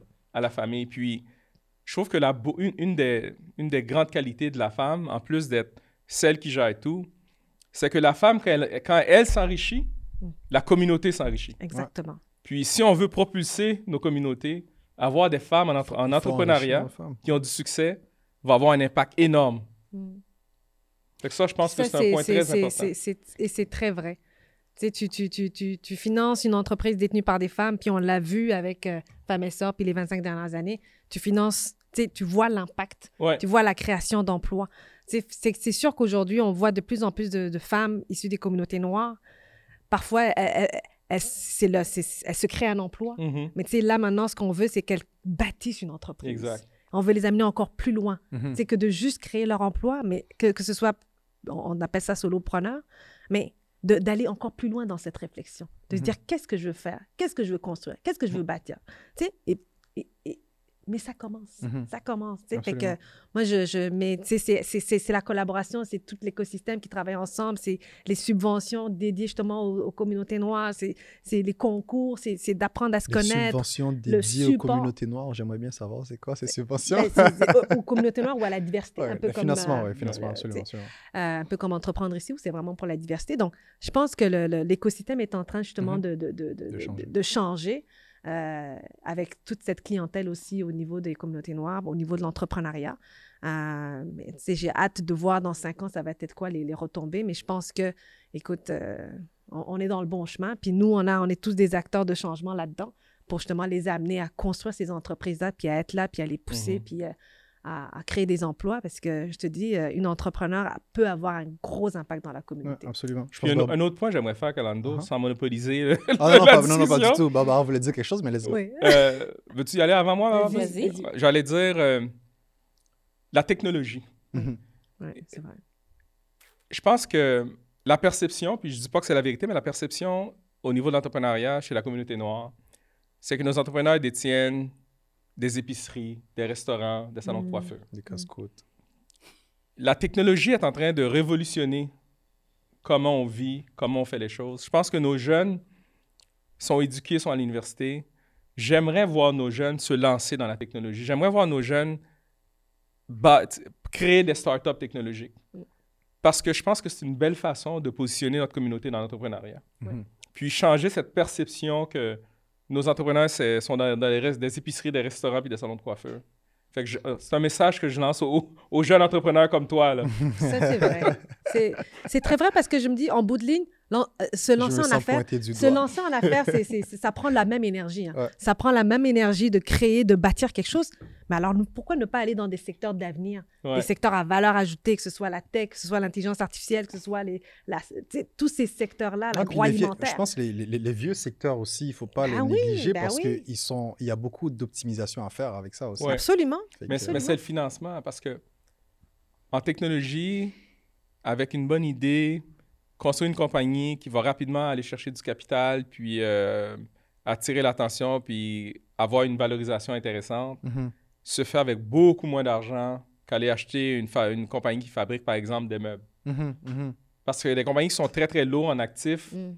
qui ont des cycles de vente très élevés, que, où ce que tu as peu d'effet de levier, ben, c'est, en, en- en investissement, on, on dit que c'est du, CAPEX, là, du. Capital Expenditures, CAPEX intensive. Ben, c'est des compagnies que ça prend du temps à les financer. Tandis que quand tu as des, des compagnies qui c'est du low CAPEX, où ce que tu n'as pas besoin de, de- de- de dépenses en capital élevé, mais l'effet de levier est super, est super rapide. que Ouais. C'est ça, c'est vraiment ça l'avantage du tech. Tu as une bonne idée avec euh, un million en technologie et même des fois avec 500 000, tu vas faire des miracles. Mhm. Tu vas bâtir une super entreprise. hein. Vous entendez, hein, guys? Barbara. Ben moi, je veux revenir à la question comment on choisit un investisseur? Oui, vas-y. effectivement. je suis restée sur le En fait, c'est seul- la seule question que j'ai pu poser. Dans, parce que la conversation, sincèrement, je pense qu'on aurait pu faire deux heures. Désolé, guys, on fera pas deux heures, c'est pas vrai, on fera pas deux heures. On va vous laisser partir. Mais oui, c'est bon, Barbara. Oui, comment choisir? Pourquoi? Parce que je trouvais que c'était très important de revenir là-dessus. Cette question, c'est l'équivalent de dire comment je choisis mon médecin, Mhm. le spécialiste vers qui je vais aller. Ben, c'est une fonction, c'est quoi ton problème? Donc, la même chose, comment je choisis mon investisseur? Mais c'est une fonction d'où tu es rendu dans le développement de ton entreprise. Mhm. Trop souvent, Wills et moi, on a l'expérience. On va sur un appel, puis on se dit, OK, cool, là, un entrepreneur vient. Il a une idée. Mhm. Il génère zéro revenu. Il a presque pas commencé, mais lui, il estime qu'il aurait besoin de 2 millions. Puis est-ce qu'on peut lui prêter 2 millions? Ou on peut investir 2 millions dans sa, dans sa compagnie? Ça marche pas. Mhm. Donc, il faut vraiment savoir à quel stade de ton évolution tu es rendu et c'est quoi tes besoins. Et ensuite, il faut arrimer ça avec le type d'investisseur. Chaque investisseur a un MO, de même sorte que chaque spécialiste en médecine se spécialise dans un type de système ou quoi que ce soit. Mhm. Il y a des investisseurs qui se spécialisent dans certains segments de marché, donc certains stades d'évaluation. Il y en a qui se spécialisent dans certaines géographies. Il y en a qui se spécialisent dans certaines euh, transitions. Mhm. Tu vois, comme nous, on disait que la caisse, nous, on est un capital de croissance. Ben nous, notre argent, il est vraiment, on est confortable dans des secteurs où la compagnie entrevoit une forte croissance Mhm. parce qu'on a une expertise dans ça. Donc, et aussi, elle planifie faire un IPO, de devenir public. On a une expertise dans ça. Mm. Il y a des secteurs dans lesquels on est fort, on est bien positionné, on a de l'expertise dans ça. Mhm. Donc, c'est c'est important de savoir où tu es rendu à ton stade de développement et de bien câbler ça et d'essayer de voir s'il y a un investisseur qui fait dans ce créneau-là. Mhm. Disons que tu es une boîte euh, tech qui est en forte croissance puis que tu génères tant de revenus, ben c'est des investisseurs de type de, de la caisse, clairement, qu'il te faut. Mhm. Disons que tu es un investisseur, tu viens de finir ton, ton, euh, ton prototype, tu viens de recevoir un financement, puis tu as deux, trois clients qui commencent. Bon, ben, peut-être c'est peut-être un futur preneur ou sinon un BKR qui est plus Mhm. pertinent pour toi, dépendant que tu es en financement ou en équité aussi. Donc, c'est la somme de tous ces éléments-là qui te permet de bien cibler le type d'investisseur. Et c'est important parce que ça trahit qui tu es et ta préparation. Mhm. Tu vois, Exactement. ça, ça t'éthique. Exactement. de- En, en passant, deuxième question dans ma liste, il y a une liste de plus de 10 Je peux questions. ajouter Là. un point à ce Pas de problème, point. rajoutez des points, rajoutez des points. C'est important ce point-là parce que c'est comme, c'est des erreurs qu'on fait, puis il faut être sûr que tu vas livrer ce que tu promets. Ouais. Donc, c'est comme Will disait, tu sais, oui, tu as besoin de 2 millions, mais sur 5 ans. Pour les 6 à 1 prochaines années, c'est quoi tes besoins et qu'est-ce que tu vas livrer? Et assure-toi de livrer ce que tu as dit Mhm. parce que ça construit la confiance pour le futur. Absolument. Puis ce que je voudrais ajouter aussi, c'est, souvent, tu sais, quand on, on, on- on cherche du financement, c'est de regarder qu'est-ce qu'ils offrent. Tu sais, de, de magasiner, de regarder, OK, lui, c'est voici le taux. Puis les gens vont dire, oh, moi, je vais aller chercher le taux le plus, le plus bas. Mhm. Mais le taux le plus bas, il y a des avantages qu'ils n'ont pas. Mhm. C'est souvent, de regarder, OK, euh, lui, va m'offrir 3 mais lui, va m'offrir 5% Mais pourquoi il m'offre 5 pourquoi, Mhm. pourquoi le taux est à 5 Ah, peut-être parce qu'il y a de l'accompagnement, peut-être parce que euh, je vais pouvoir être coaché, je vais pouvoir avoir... Donc, c'est vraiment de regarder l'ensemble de l'offre, peut-être parce qu'il peut m'offrir des moratoires, peut-être Mhm. parce que je vais... Donc, il faut regarder l'ensemble de, de l'offre. Parce qu'il y a certains partenaires aussi qui ne vont tout simplement même pas faire de la restauration, qui ne financent pas certains secteurs d'activité ou qui vont vous dire non et vous ne saurez jamais. Mhm. Donc- Mais en passant, c'est important. Quand on vous dit non, d'écrire un courriel pour demander pourquoi. Exactement. C'est- Mm, Je suggère pas. Ah non, pour- N'écris pas un courriel pour demander Non, pourquoi. c'est c'est une conversation. Personne une va te taper. Je Ah, ouais. refusé. En pour- Ouais, euh, ouais. moi, dans, dans, le milieu, ouais, dans le milieu où j'étais, ouais, absolument, tu, tu recevras une réponse, mais je comprends, ouais, absolument. Mais euh, donc, ce que je veux dire, c'est ça. Donc, de, de regarder ce que, tu sais, quand tu commences à regarder, du, à chercher du financement, de voir c'est quoi les différents partenaires? Mhm. Euh, parce qu'on peut, parce qu'il faut regarder, il y a des partenaires parfois au niveau fédéral, comme la BDC. Ensuite, après, il y a provincial. Ensuite, après, il y a les municipales. Donc, même Mhm. en région, tu as des organismes locaux qui ont des fonds. Donc, de regarder c'est quoi les différences entre ces fonds-là Donc, pour pouvoir bien prendre des décisions, est-ce que c'est du démarrage? Est-ce que c'est de la croissance? Est-ce Mhm. que c'est de l'acquisition? Fait qu'il y a plusieurs sortes de fonds. Euh, et puis moi, je dis souvent, tu sais, parfois de- de- d'en avoir plusieurs. Tu sais, tu peux en avoir un, peut-être que c'est plus, euh, euh, ils vont, ils vont peut-être financer peut-être le démarrage, mais il y a tel moratoire, mais il y en a d'autres qui vont peut-être financer plus les immeubles. Donc, Mhm. vraiment de regarder euh, le, le type de financement en fonction de ton, de ton Absolument. entreprise. Puis j'ajouterais à ce que Barbara puis Sylvie ont mentionné, tous les investisseurs ont de l'argent. Donc, l'entrepreneur doit décider qu'est-ce qu'il cherche à part l'argent. Parce que Mhm. l'argent, c'est la commodité de tout le monde. Ouais. Puis les entrepreneurs, ils vont, ils vont cogner partout. Mais les investisseurs au Québec, le Québec, c'est un petit marché. Les investisseurs, ils se parlent aussi. Quand, un- quand un plan d'affaires circule dans 20 institutions, on se connaît tous. Mhm. Fait que, faut faire attention de bien choisir avec qui on veut travailler. Puis, on- à part l'argent, pourquoi je voudrais travailler avec ce groupe-là? Qu'est-ce qui m'apporte? Mhm. Puis, l'idée, c'est comment ces gens-là vont m'aider à accélérer mon entreprise. Puis, est-ce qu'on a les mêmes valeurs? Puis, est-ce qu'ils ont de l'expérience dans mon secteur? Est-ce qu'ils ont déjà travaillé avec une entreprise dans mon secteur? Mhm. Mhm. Exact. Puis le montant qu'ils offrent de financement, vous voyez, nous, Ouais. on est 5 à 60 millions dans le fond. Et euh, il y a des gens qui viennent nous demander des chèques de 100 000. Ouais. Donc, exactement. c'est c'est tellement, da- c'est c'est tellement malencontreux quand on écoute ça parce que ça projette une image qu'on voit bien que tu comprends pas vraiment. Les, les gens n'ont pas fait leur recherche de base. quoi. Allez sur le site. Exactement. Donc, euh, Ouais, fait que c'est ça. Fait que c'est important aussi de savoir c'est quoi ton besoin en financement et de dire, bon, ben, si je suis rendu, moi, j'ai besoin pour le projet que j'ai qui va me permettre de générer X de revenus, j'ai besoin de 50 à 150 000, ben, il y a des joueurs qui font dans ce créneau-là exclusivement. Mhm. Ou sinon, si on a besoin, on est dans le million, ben, qu'est-ce qu'un qu'un investisseur qui va investir des millions va demander ou, ou euh, comme information ou qu'est-ce qui va être important pour eux dans mon bilan ou dans Ouais. mon flux monétaire. Donc ça, c'est des choses qui, encore une fois, on a dit, le financement, c'est pas, c'est pas un art, c'est une science. Mhm. Mm. On peut s'éduquer. Il y a tellement maintenant d'organismes qui donnent le support pour cette information. Il faut Ouais. bien savoir où on est. Dernière question, d'accord? Hum, on va commencer par toi, Sylvie. Mais c'est quoi qu'un entrepreneur a besoin de base pour, pour Evol, Mhm. un organisme comme Evol, Mhm. hum, ou même Futurpreneur, whatever, mais comme, parce que étant donné que c'est deux, deux stades, hum, Équité 25.3 Mhm. et Evol, hum, qu'est-ce qu'un un entrepreneur doit arriver avec de près pour te dire, Sylvie, j'ai besoin d'argent? Puis, il a besoin de quoi? Il a besoin de te présenter quoi pour que tu te dises, OK, il est crédible, lui? Ben, écoute, je pense que ça va être certainement la même réponse que tout le monde va, va- va donner, mais c'est c'est déjà un plan d'affaires. Mhm. C'est- un plan, ça dépend de- du stade, mais quand tu es en démarrage, c'est d'avoir un plan d'affaires, d'avoir des prévisions financières. OK? Fait que ça, c'est déjà des documents de base là, pour pouvoir avoir une conversation. Mhm. Fait que moi, quand j'ai j'ai des entrepreneurs qui sont tellement prêts, ils ont déjà tout. Ils savent exactement c'est quoi leur coût de projet. Ils savent exactement les- le- leurs besoins de financement. Ils ont déjà fait leurs recherches. Ils ont déjà des subventions. Ils ont- Tout est monté. Là. Oui, absolument. OK? Absolument. Fait- Juste changer quelques petits trucs. Juste changer quelques petits trucs. Fait on a une conversation et il sait exactement c'est quoi son projet. Il est capable de me faire un pitch en, en, en 3-4 minutes.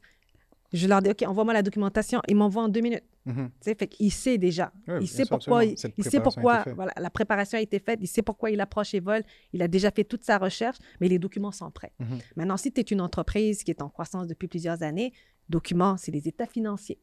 OK? Fait que ça, il faut être prêt. Il faut avoir des états financiers annuels. Est-ce qu'il faut avoir des états financiers intérimaires, dépendamment où est-ce que tu es situé dans ton année? Mhm. Donc, tu sais, quand tu as ces documents, quand tu es prêt pour le financement, habituellement, tu as tous ces documents-là. Fait que d'où l'importance parfois même d'avoir un comptable. Tu sais, moi, je, quand je, je, je, je- veux financer des entreprises, je leur demande c'est c'est qui, c'est c'est qui ton comptable? C'est qui qui t'a aidé à faire C'est ton qui qui prévision t'a aidé? C'est qui qui t'a aidé à faire tes prévisions financières? Est-ce que tu as un comptable? Parce que moi, ton comptable, je vais lui parler trois, je vais lui parler régulièrement pour Mhm. euh, poser des questions, puis je vais te poser des questions. Je veux savoir si tu es capable de raconter l'histoire de tes chiffres. Mhm. Parce que pour moi, c'est important de, de- parce je dis, tu prends des décisions tous les jours. Et ces décisions ont un impact financier tous les jours, que ce soit sur tes ventes, sur ta marge, sur tes- sur- tu sais. Fait qu'il faut que tu saches exactement quelles sont les décisions que tu prends qui ont un impact sur tes finances. Donc, tu sais, de pouvoir avoir cette, cette, cette compréhension-là, puis quand on parle, on comprend, on a la même histoire. Mhm. C'est c'est sûr que c'est pas donné à tout le monde, mais comme elle le disait, ça s'apprend. Ça s'apprend. Ça, s'apprend. Cette éducation-là, ça s'apprend. Et c'est pas juste en démarrage, même en croissance. Parfois, si tu ne suis pas tes chiffres, tu peux avoir un million de chiffres d'affaires, mais tu es tellement à perte, on te donnera jamais du financement pour aller encore plus loin. Mhm. Parce que tu, n'as, tu, tu, tu, tu, tu regardes pas tes marges, parce que tu ne, tu ne connais pas tes coûts, tu ne connais pas ta marge brute, tu- Mhm. tu, es trop endetté. Fait dans le fond, tu fais des ventes, mais tu es limité, on peut, on peut pas te financer, on peut pas, on peut pas rentrer en prêt. Fait qu'il y a des problèmes de gestion. Fait, Ouais. il faut s'éduquer continuellement Absolument. euh, pour pouvoir, mais euh, il y a des documents de base. Encore une fois, c'est vraiment des états financiers, des prévisions financières. Parce que moi, je dis, une entreprise, c'est des chiffres. Quand même, Ouais. il faut connaître ces chiffres, il faut avoir ces chiffres prêts pour pouvoir Ouais. euh, aller Puis chercher. la prévision financière, c'est sur trois ans ou cinq ans? Euh, c'est sur, euh, c'est sur deux ans. Oh, oh, Ouais, c'est sur Ouais. deux ans. Parfois, il y en a qui demandent sur trois, mais Ouais, de exactement. trois ans. Puis, euh, en- par exemple, une entreprise qui n'a pas beaucoup de clients, qui est au du moins endettée, mais qui, qui doit financer, par contre, une acquisition de clients qu'il doit faire, en quelque sorte. Je veux dire, un gros contrat qui va être signé et l'entreprise a besoin, il sait qu'il va avoir besoin de sous quand le contrat va être signé, le contrat est déjà signé en fait, mais il sait qu'il va avoir besoin de sous. Est-ce que Evol supporte ces genres d'entreprise? Ben, encore une fois, on va supporter toutes sortes de projets, mais il faut juste regarder, est-ce que l'entreprise est capable? Mhm. Sais, on veut bien investir dans cette entreprise-là, mais est-ce qu'elle va être capable de nous rembourser? Est-ce qu'elle va avoir le cash flow pour rembourser à chaque mois? Mhm. C'est ça qui est, c'est ça. Parce que nous, c'est un prêt, là. C'est pas, c'est pas de l'équité, là. C'est un prêt. Fait tous les mois, là, tu vas devoir rembourser. Absolument. Fait que si déjà en partant, ta situation financière est très difficile, puis là, Mhm. on va te rajouter une dette, mais là, on va te, on va, on va te faire couler, là. Oui, oui, Tu absolument. vois? Donc, je pense que tu quand, quand ça fait quelques années que tu es en opération, il faut quand même regarder c'est quoi sa situation financière parce qu'on regarde toujours c'est quoi ta Mhm. capacité de rembourser le- la, la dette additionnelle. Mhm. Est-ce que tu as déjà de la dette déjà? C'est quoi ton niveau d'endettement? Fait que, tu sais, quand tu construis ton entreprise, il faut, faut toujours voir un peu où est-ce est- elle- est- co- comment je peux la rendre nice pour les, pour les investisseurs, pour les partenaires financiers? Fait que, il faut comme comprendre un peu ton bilan, tes, tes- tes états, financiers, ton état des résultats, ta rentabilité, c'est quoi, c'est quoi, la- quoi le- les, les marges dans le secteur? Pour toujours, tu sais, Mhm. il faut, il faut comprendre c'est quoi les, les- les- chiffres. Donc, Oui, absolument. c'est important si on veut croître, si on veut aller plus loin, si on veut aller chercher du, de l'équité.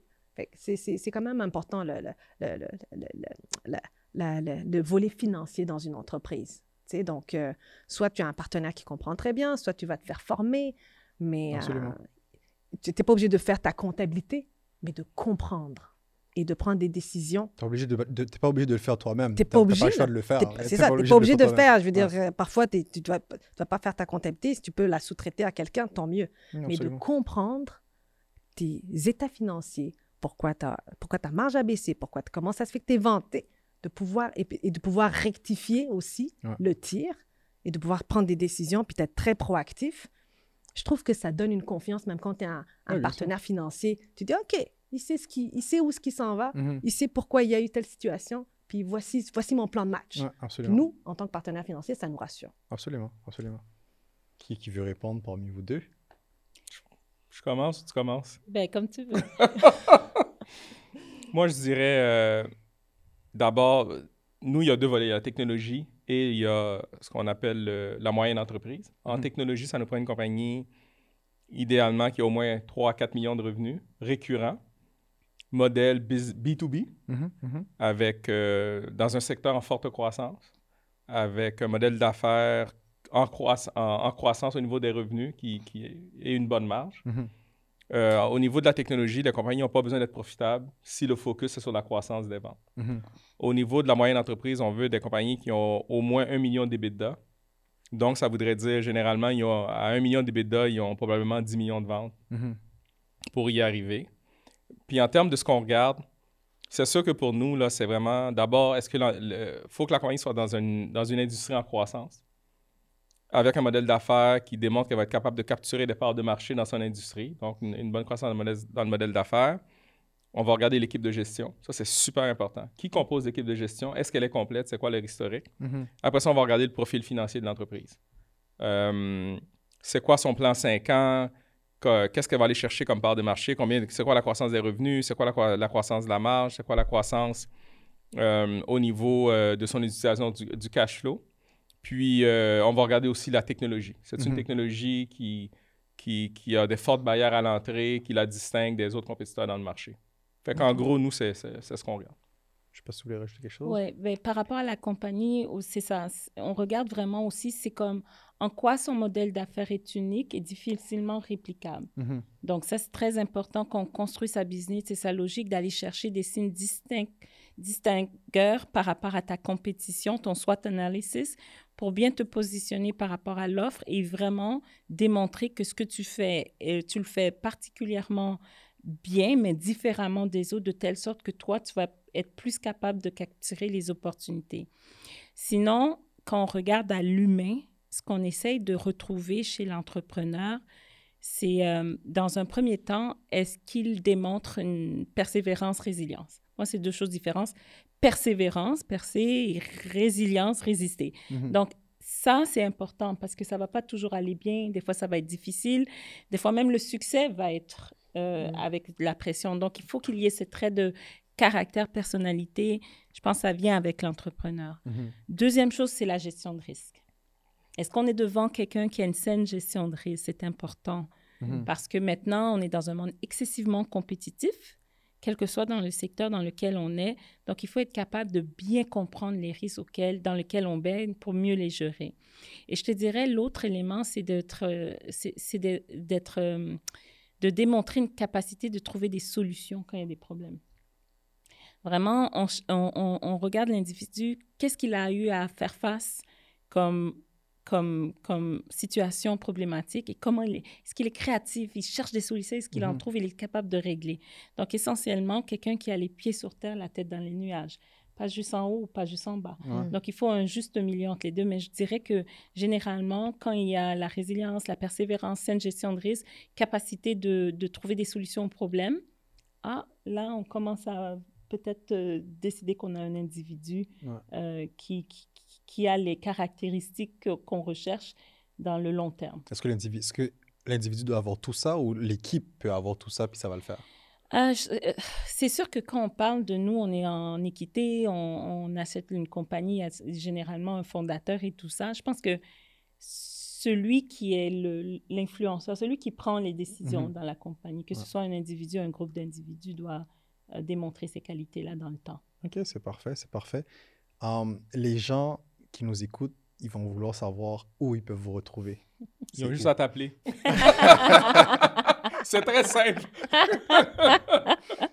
Ah, appelez-moi. Ben oui, Appelez Carlando, il connaît tout. Mais ils peuvent aller sur notre site euh, evol.ca. Mhm. Euh, donc, ils peuvent faire leur demande de financement en ligne. Euh, sinon, moi, je suis disponible aussi sur LinkedIn si jamais ils ont des questions. Mais Evol aussi est disponible sur toutes les plateformes. Donc, euh, fait que ça va me faire plaisir de répondre à vos questions. Ou sinon, vous pouvez aller sur notre site web là, pour. Euh, oh, sinon, venez voir. Sinon, il y a Carlando. Là, euh, C'est parfait. Je ne sais pas si vous voulez rajouter quelque chose. Non? Ils viennent me voir. OK, pas de problème. Les gens viennent me voir. Non, mais nous, on est partout. là. On est sur LinkedIn, site web, la caisse, tous, les, tous les médias, les réseaux. Tu nous connais. Mhm. L'écosystème est tellement petit au Québec. On ne sera pas dur à trouver. C'est sûr. C'est clair. Écoute, merci énormément de, vous être déplacé, de nous avoir offert votre temps. J'espère que les gens qui nous, qui nous écoutent, euh, ils, vont, euh, ils, vont, ils vont avoir, euh, avoir plein, plein d'informations intéressantes pour eux pour, pour se préparer éventuellement à aller chercher du financement. Encore une fois, merci. Merci à nos précieux invités ainsi qu'à nos commanditaires et partenaires. InnovaPub, Wealth Simple, la Caisse de dépôt et de placement du Québec, Entreprendre ici, Benoît et Côté, Futurpreneur Canada, Evolve et Let's Get Into It. Vous nous permettez de rendre Black In Podcast possible. Merci encore.